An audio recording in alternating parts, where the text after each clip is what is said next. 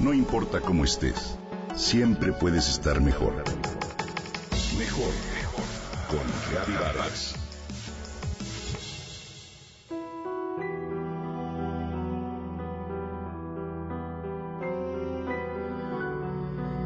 ¿Cuánto tiempo hace que no ves las estrellas?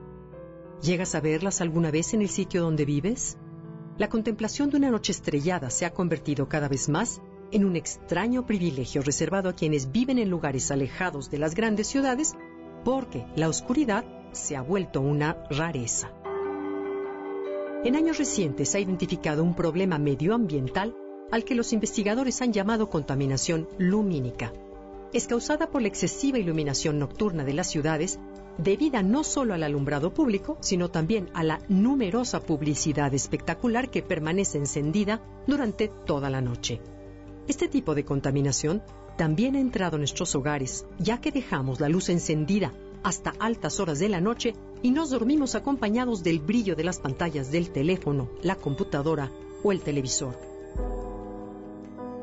Cuando por fin la casa queda en calma, las luces del módem, los relojes y equipos electrónicos, los reflejos de la calle se entrometen permanentemente en nuestro reposo. Esto que pareciera una cuestión sin importancia, puede afectar tu calidad de vida al alterar tus ritmos naturales, sobre todo en lo que se refiere al sueño. El sueño, como sabemos, es un proceso fundamental y complejo que nos prepara para responder a los retos cotidianos del día siguiente.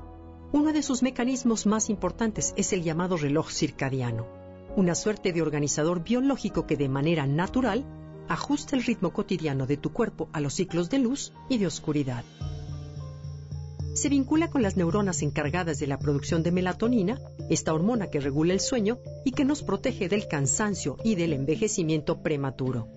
El mecanismo circadiano determina que el cuerpo libere melatonina cuando la luz del día comienza a disminuir y la acumule durante la oscuridad de la noche mientras duermes.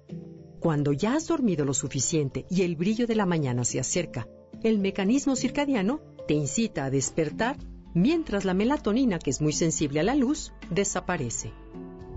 Seguramente sabes que el proceso del sueño tiene varias etapas. Una de las más importantes es la que corresponde al momento en que sueñas, lo cual permite que tu cerebro se recupere y se mantenga despierto y creativo a lo largo del día. Pues bien, ahí también la oscuridad juega un papel importante, porque te permite cumplir sin distracciones lumínicas este momento de descanso. No todas las personas son igualmente sensibles a los estímulos lumínicos nocturnos, pero si notas cansancio, falta de energía y desánimo, o si percibes distracciones y olvidos frecuentes, te invito a que revises las condiciones de oscuridad de tu habitación.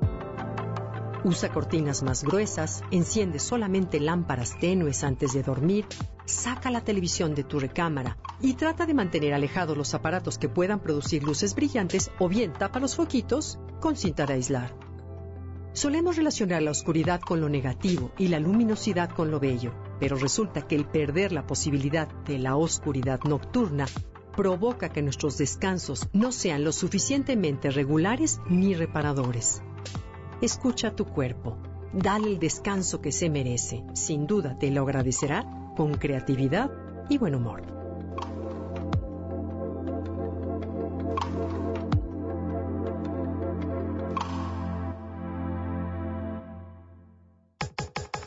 Comenta y comparte a través de Twitter. Gaby-Vargas. No importa cómo estés, siempre puedes estar mejor. Mejor, mejor. Con Gaby Vargas.